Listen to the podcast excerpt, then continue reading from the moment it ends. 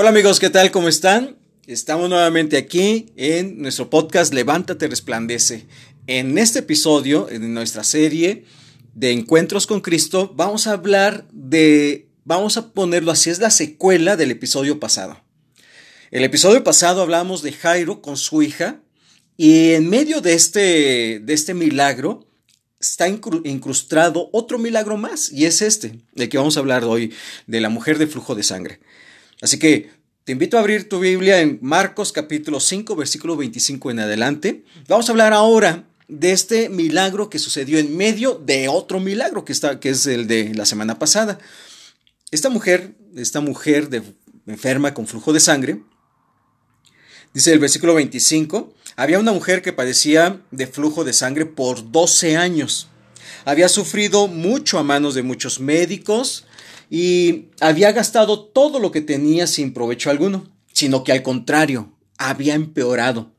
Cuando ella oyó hablar de Jesús, se llegó a él por detrás, entre la multitud, y tocó su manto, porque decía, si tan solo toco sus ropas, sanaré. Al instante la fuente de su sangre se secó y sintió que su cuerpo, que estaba curada de su aflicción. Enseguida Jesús, dándose cuenta de que había salido poder de él, volviéndose entre la gente, dijo, ¿quién ha tocado mi ropa? Y sus discípulos le dijeron, ¿ves que la multitud te oprime y preguntas, ¿quién me ha tocado? Pero él miraba a su alrededor para ver a la mujer que lo había tocado. Entonces la mujer, temerosa y temblando, dándose cuenta de lo que había sucedido, vino y se postró delante de él y le dijo toda la verdad. Hija, tu fe te ha sanado, le dijo Jesús. Ve en paz y queda sana de tu aflicción. Sabes, este, este encuentro nos revela una cosa, y este es, este es el título de hoy. Cuando las cosas van de mal en peor. Y no sé si te has pasado, si has pasado en tu vida, ha pasado en, tu, eh, eh, en, algún momento de tu vida, que tú has hecho todo cuanto te han dicho, ¿verdad? Este, cuanto te han, te, este, remedios o lo que sea, y las cosas no mejoran, y, buscas, y buscas, y buscas, y el tema de esto es, eh, está, basado en, en, esta enfermedad de esta mujer que dice que al contrario, todo ahí va empeorando, cuando todo va de mal en peor. Y las cosas que a veces suceden es que va de mal en peor y estás buscando soluciones, buscando respuestas, buscando algo, ayuda, auxilio, y en lugar de encontrar ayuda y auxilio, las cosas van no solo, no solo no van mejorando, sino que van de mal en peor. Este es el tema de hoy. Y, quiero hablar de tres puntos hoy y quiero hablar acerca de la fe, ¿sale? la fe es muy importante, dice en Hebreos 11.1, ¿verdad? Después la fe, la certeza de lo que se espera, la convicción de lo que no se ve, y que por ella muchos, y empieza todo este capítulo hablando acerca de la fe, que, que por la fe ellos hicieron, buscaron, agradaron a Dios y, hicieron esto, hicieron aquello. Y, y, estamos hablando acerca de algo tan maravilloso que es la fe y nuestra confianza puesta en algo o en alguien. Así que quiero hablar de tres puntos. Uno, los objetos equivocados de la fe, porque llegamos a tener objetos equivocados de la fe todos. Dos, la fuente correcta de la fe. Y tres, los frutos de la fe. Así que vamos al primer punto de este tema y es los objetos equivocados de la fe. Esta mujer tenía, estaba enferma 12 años, imagínate, 12 años de flujo de sangre, 12 años con esta enfermedad constante, constante, constante, que no sanaba que estaba incómodo, que era una enfermedad que, que, iba todos los días, una enfermedad crónica que estaba padeciendo por 12 años. No es cualquier, no es cualquier periodo de tiempo, estamos hablando de 12 años. Esta mujer había estado buscando por todas partes ayuda. Dice que había gastado todo, todo cuanto tenía todo se lo había gastado en, ello. Había gastado su dinero, había gastado tal vez los ahorros que ella tenía, los, las cosas que ella tenía, lo había vendido, había buscado por todas partes doctor aquí, escuchaba de un doctor aquí, escuchaba de otro doctor allá, escuchaba de un tratamiento, escuchaba de otro por allá, escuchaba tal vez de, de, de, un corandero más allá, ¿verdad? Escuchaba de alguien que estaba ayudando a gente por allá y había ido por todas partes buscando ayuda y gastado todo, dice, todo cuanto tenía. No solo esto, sino que había sufrido mucho, dice, y había sufrido mucho. ¿Y, ¿Y quién no? ¿Y quién no sufre cuando tú tienes una enfermedad crónica? ¿Y quién no sufre cuando, cuando no encuentras la respuesta, la solución? Cuando los doctores dicen es que no sabemos qué tiene, cuando, cuando el doctor viene y tú tienes la esperanza de que por fin ya pueda decirte qué pasa, qué tengo, y te dice, mira, es que los estudios, los análisis no, no, no revelan algo, algo que yo pudiera decirte, no sabemos qué es, no sabemos qué tienes, ¿verdad? ¿Y, ¿Y, quién no sufre cuando tú estás buscando, buscando, buscando una y otra vez, año tras año tras año, una solución, una respuesta, alguna salida y nada? Puede ser una enfermedad, puede ser un problema, puede ser incluso nuestros baches económicos, nuestros errores, nuestras malas decisiones, nuestra mala administración. Puede ser relacional. Yo, yo, no sé, ¿verdad? Pero el tema es que muchas veces tú y yo buscamos ayudas por todas partes. Puede ser que estás batallando con alguien que no quiere ser ayudado. Puede ser que estés al, con alguien, ¿verdad? que tal vez incluso, ¿verdad? Está, está padeciendo algún, algún, alguna adicción y no sabes qué desgastante es eso. Ha sufrido mucho, ha gastado de todo, ha buscado todo, de muchos médicos, gastado todo cuanto tenía y nada le había aprovechado, sin provecho algunos. Y luego dice, sino que al contrario, había empeorado. Y eso es peor no solo las cosas habían, no solo se había detenido, sino que al contrario, ¿qué pasa? Las cosas habían empeorado. Estaba, iban peor que antes. Y ya son 12 años. Entonces estamos pensando en una mujer, mira, nota, la, la mujer no tenemos ni siquiera su nombre. No tenemos ni siquiera de dónde era. Había una mujer de tal ciudad, no, no sabemos ni siquiera eso. Estamos hablando de una mujer que ya estaba pasando por pobreza porque no tenía nada, ya había gastado todo, con una constante debilidad, con un constante sufrimiento, una aflicción, pero además de ello también era una mujer que estaba, había sido marginada porque notemos que en la cultura de los judíos en ese momento, ¿verdad? Eh, eh, tenían sus rituales de, de, de, limpieza, ¿verdad? Y entonces te imaginas a una mujer con 12 años de flujo de sangre, era como, como, como, como rechazada, como repudiada y le iba peor. Y esto nos hace pensar en muchas ocasiones y muchas cosas que tú y yo llegamos y buscamos una y otra vez por una parte, por otra parte, y cuántas veces no te has cansado y cuántas veces no te has desanimado y cuántas veces dices, esto, esto ya no tiene solución, esto ya no tiene forma, esto ya no, ya no va a salir, ya no va a mejorar. Y pensamos y, y, y, nos desmayamos. Ahora, esta mujer, 12 años, y aún así tenía un poquito de esperanza y tenía ese poquito de fe suficiente para llevarla a Jesús. Porque pudo haber dicho, ya me cansé, 12 años, todos los doctores, nadie ha hecho nada y nada. Y ya no le busco, ¿verdad? Y ya me voy a morir así. Pero, pero ella no se queda con eso con ese poquito en el que ella llevó a decir, el versículo 27 dice, cuando ella oyó hablar de Jesús, cuando ella oyó hablar de Jesús, se despierta un poco de, de, de, de, fe, de fe, de esperanza, se despierta un poquito en ella, decir, escucho hablar de alguien más que está haciendo algo en Jerusalén, en toda Judea, en Galilea, yo quiero conocerlo a él. Ese es el tema. Los objetos equivocados, aunque tú y yo podamos poner nuestra fe y nuestra confianza en objetos equivocados que simplemente lo único que van a hacer es desanimarnos, lo simplemente lo que único, único que van a hacer es frustrarnos, lo único que van a hacer es decepcionarnos. ¿Por qué? Porque tú y yo al poner nuestra fe y nuestra esperanza en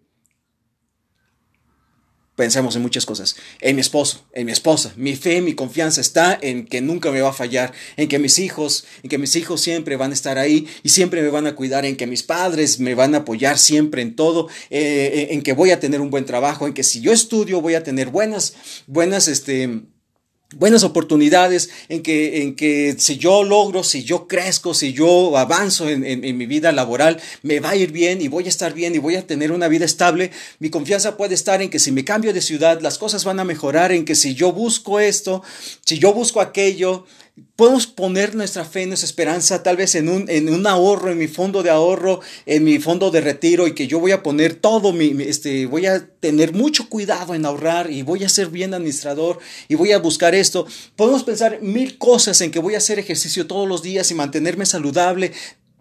Hay muchas cosas en las que tú y yo podemos depositar nuestra fe. ¿Son malas? No, pero el tema es que estamos poniendo nuestra confianza en el objeto equivocado. Y ese es el tema, que los objetos equivocados de la fe nos llevan a decepcionarnos. Y nos lleva al segundo punto. La fuente correcta de la fe no, no, no, no se queda aquí. La fuente correcta de la fe, porque dice el versículo 27, cuando ella oyó hablar de Jesús, se llegó a él por detrás entre la multitud y tocó su manto. Ahora, vamos, pensemos en esta, en esta idea.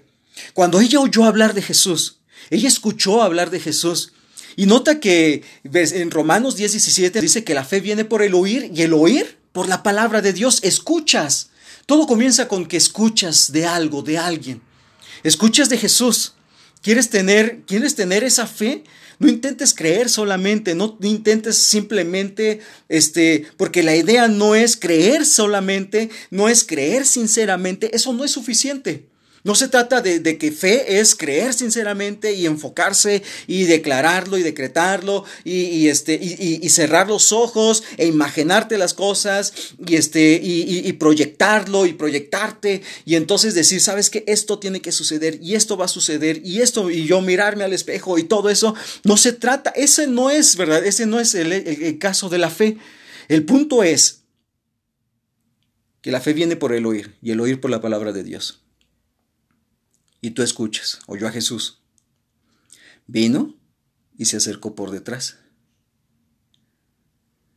Ahora pensemos, era una multitud, ¿recuerdas? Era una multitud que los oprimía, que estaban ahí, toda esa multitud. Vuelvo a repetir, no era una multitud de 20, 50, 60, ni de cientos.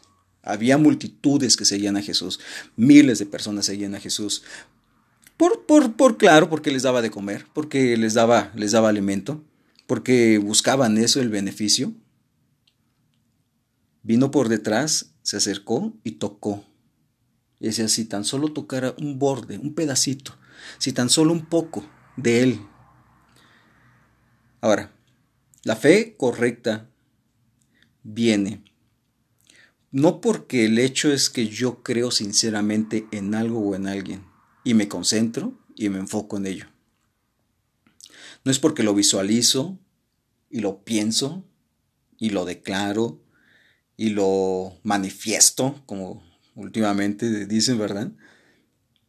Se trata no de mí. No se trata de lo que yo puedo hacer o no hacer. Se trata de alguien más grande, alguien mejor, alguien mayor que tú y que yo, y ese es Dios. Mira, dice en el Salmo capítulo 9, versículo 10, en ti pondrán su confianza los que conocen tu nombre, porque tú, oh Señor, no abandonas a los que te buscan. ¿Sabes una cosa? La fuente correcta de fe es Dios. El punto es que el, el, hecho es que para que nuestra fe crezca, aumente y podamos caminar y podamos vivir vidas llenas de fe, confianza, es que necesitamos conocer a Jesús. Necesitamos conocer a Dios cada día más y más. Y entonces esto dice, ¿verdad? El, Salmo, en ti pondrán su confianza los que conocen tu nombre, porque tú, oh Señor, no abandonas a los que te buscan. ¿Sabes qué maravilloso es esto? Porque tú y yo, nuestra fe puede crecer. Porque muchas veces tú y yo decimos, es que tengo una fe muy débil, tengo una fe muy, este, dejo de confiar y confío y no confío y desconfío y, vienen dudas a mi mente. Eso es lo maravilloso, que tú y yo somos seres humanos y viene esto. Pero el punto aquí es que mientras más conocemos a Jesús, mientras más conocemos a Dios, más fácil nos va a ser confiar en Él. Y dice también en Romanos capítulo 4, que lo, quiero compartir hablando de Abraham, Abraham dice, versículo 18, Abraham creyó en esperanza contra esperanza, porque no podían tener hijos. Recuerda, si había una esperanza y una promesa, a fin de que llegara a ser padre de muchas naciones conforme a lo que se le había dicho, así será tu descendencia. Y sin debilitarse en la fe contempló su propio cuerpo, que ya estaba como muerto, puesto que tenía como 100 años, y también la esterilidad de la matriz de Sara. Sin embargo, respecto a la promesa de Dios, y aquí está esto, respecto a la promesa de Dios, no a los deseos de Abraham y de Sara, no a lo que ellos habían declarado y decretado y manifestado y concentrándose y pensando y creyendo sinceramente. Respecto a la promesa de Dios, Abraham no titubeó con incredulidad, sino que se fortaleció en fe, dando gloria a Dios. Y aquí está la clave, estando plenamente convencido de que lo que Dios había prometido, poderoso era también para cumplirlo. Por lo cual, también su fe le fue contada por justicia. Él estaba plenamente convencido de que si Dios había prometido algo, Él era poderoso para qué? Para cumplirlo también. Y esa es la fuente correcta de fe. Y esa es la fe correcta. Que mi fe está basada no en lo que yo deseo, yo no, no en lo que yo quisiera ahorita ver, sino en el plan, propósito, en las promesas de Dios. Mi fuente correcta está en Dios, en su plan, en su propósito y en sus promesas. ¿Y cómo las voy a conocer? Tengo que conocerle más a Él. Y esto me lleva al tercer punto de este tiempo, los frutos de la fe. La fe no queda oculta, nunca va a quedar oculta. Y, y, siempre va a ser evidente, siempre va a estar ahí. La fe obra, la fe actúa, la fe te lleva a caminar, te lleva a ser, te lleva a obedecer. La fe nos lleva a, a ir a Él.